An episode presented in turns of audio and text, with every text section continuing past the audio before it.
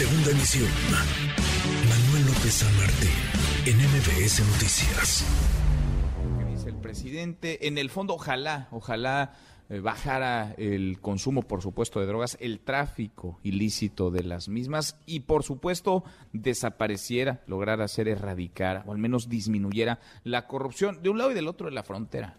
Porque lo hemos dicho e insistimos, no solamente hay corruptos en México, por supuesto que los hay, hay componendas, complicidades entre autoridades, políticos, policías mexicanos con cárteles de la droga, con narcotraficantes, con capos del narcotráfico, pero también lo hay en los Estados Unidos, así como de aquí para allá pasan droga ilícitamente, ilegalmente, con corrupción, con complicidades igualito entran las armas desde los Estados Unidos y hacia México. Pero el fentanilo, híjole, el fentanilo sí que es un tema y vaya crisis de salud pública la que traen en los Estados Unidos. Le agradezco estos minutos al doctor Javier Tello, experto en políticas de salud pública. Javier, doctor, qué gusto como siempre, ¿cómo te va?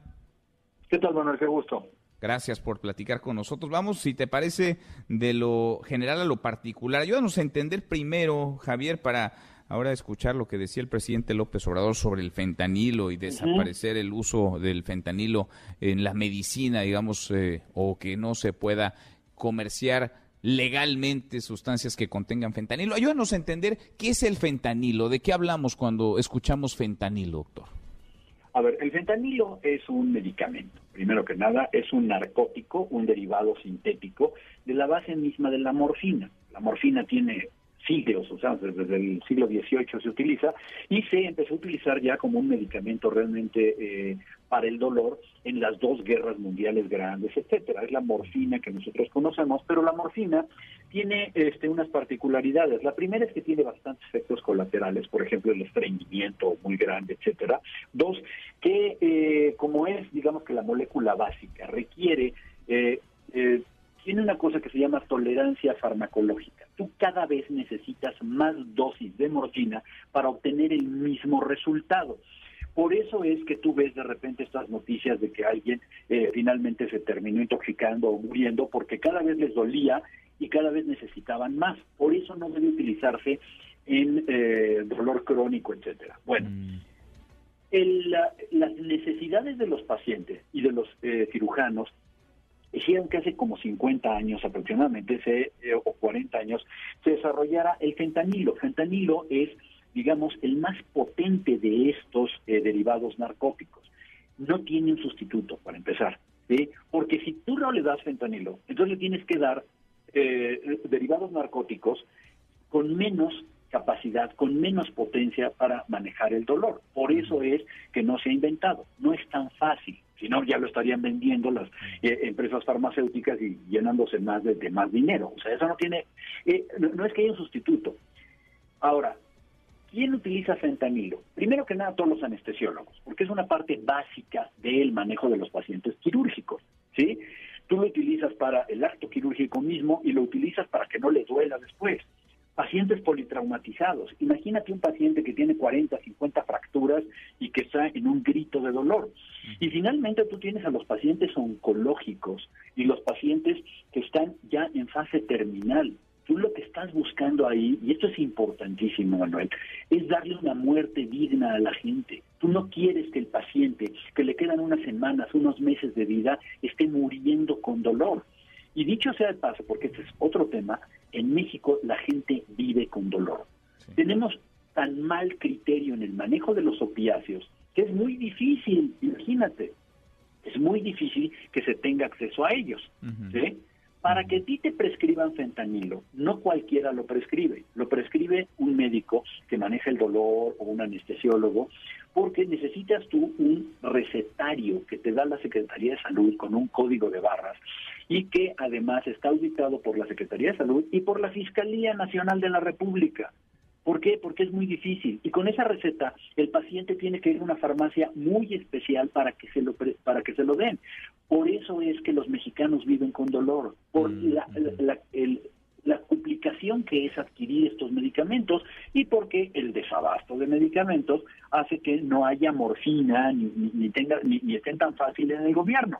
Entonces imagínate, si tú como parte de tu estrategia simplona es decir, vamos a prohibir estos medicamentos, ¿sí? Y vamos a ver qué alternativas hay, porque no puedo controlar yo el crimen organizado con una cosa que fabrican en una cocina. O sea, mm. no tiene sentido. Sí, sí, sí, sí. Decía el presidente López Obrador, lo escuchaste seguramente, Javier, que pediría, que iba a solicitar a médicos, a científicos mexicanos que analizaran la posibilidad de sustituir el fentanilo con fines médicos por otros analgésicos. Escuchamos si te parece lo que decía y ahora nos, nos platica si esto se puede o no se puede. Sí. Voy a pedir a médicos y científicos mexicanos que analicen la posibilidad de que podamos sustituir el fentanil con fines médicos por otros analgésicos para dejar de usar, a ver si es posible. Porque antes se usaban otros analgésicos. Y entonces, aunque tenemos el control que no se tenía antes sobre el ingreso del fentanilo con usos médicos, de todas formas, al estar prohibido, ya no habría ninguna posibilidad de que pudiese importarse. Y lo sustituimos por otros analgésicos. A ver si esto es viable. A ver si esto es viable, a ver si se puede, dice el presidente López Obrador, sustituir el fentanilo por otros analgésicos. ¿Se podría o no, doctor? Él mismo, perdón Manuel, él mismo se respondió. Antes se utilizaban otros. Sí, por eso, porque se necesitaban mejores, es que se llegó al fentanilo. ¿Cuáles son los sustitutos? Bueno, otros narcóticos. Les vamos a dar morfina. El problema con la morfina es que tiene un manejo mucho más delicado porque eh, primero que nada es un, es un medicamento más viejo, ¿sí? Eh, eh, este, ya, ya hay otros sustitutos más modernos. Dos, tiene efectos colaterales muy importantes la morfina. ¿Por qué los voy a bajar? Y tres, pregúntale a cualquier médico del sector salud y te va a decir gracias, ¿dónde firmo? ¿Dónde está la morfina que no tenemos? Primero. Dos, pues si no son opiáceos, ¿qué le vas a mandar? No hay otra cosa en México disponible. Analgésicos no esteroideos, que además tienen cualquier cantidad de efectos colaterales para que las dosis que medio podrían tal vez hacerle algo al paciente le ocasionen una hemorragia gastrointestinal. Entonces, no, eh, eh, creo que él mismo se, está respondiendo. No hay en este momento un sustituto a ese tipo de, de medicamentos. Si lo hubiera, ya, ya lo hubiéramos visto en el mercado. Y perdóname, Manuel, me voy a adelantar no lo va a resolver la directora de CONACYT, no lo van a resolver, como dijo, sus médicos, no. A ver, que ya haya una discusión seria con la Academia Nacional de Medicina, la Academia Nacional de Cirugía, los grupos, las asociaciones de cirujanos, de anestesiólogos, de grupos que manejan a los pacientes con cuidados paliativos, y vas a ver qué le responden, ¿sí? Porque ya que esto no es una cuestión facciosa ni de mala leche. Lo que sí es una realidad es que México tiene muchos pacientes que hoy viven y mueren con dolor, porque no tenemos acceso precisamente a los opiáceos que necesitan nuestros pacientes. Pues sí. Y lo que sí se tendría y se podría, si hubiera voluntad y controles, hacer desde el gobierno es frenar el tráfico ilegal de ese fentanilo que en México y en los Estados Unidos está matando a los a las personas por sobredosis. Déjame aprovechar viaje eh, Javier, para preguntarte sobre el desabasto, que no es nuevo en medicamentos, pero ahora lo que toca a pacientes con padecimientos psiquiátricos. Los hemos visto tanto a médicos como a pacientes en las calles, alzando la voz, protestando. Hemos hablado aquí un montón de veces contigo sobre este desabasto que no se va. Hemos platicado de los niños y niñas con cáncer que no tienen acceso a su quimioterapia, los pacientes que necesitan un medicamento para hacer frente al VIH, en fin, ahora también los pacientes con padecimientos psiquiátricos. ¿Cómo está el desabasto de medicamentos en México? Porque en el discurso oficial se insiste, se repite una y otra vez en que no hay tal cosa.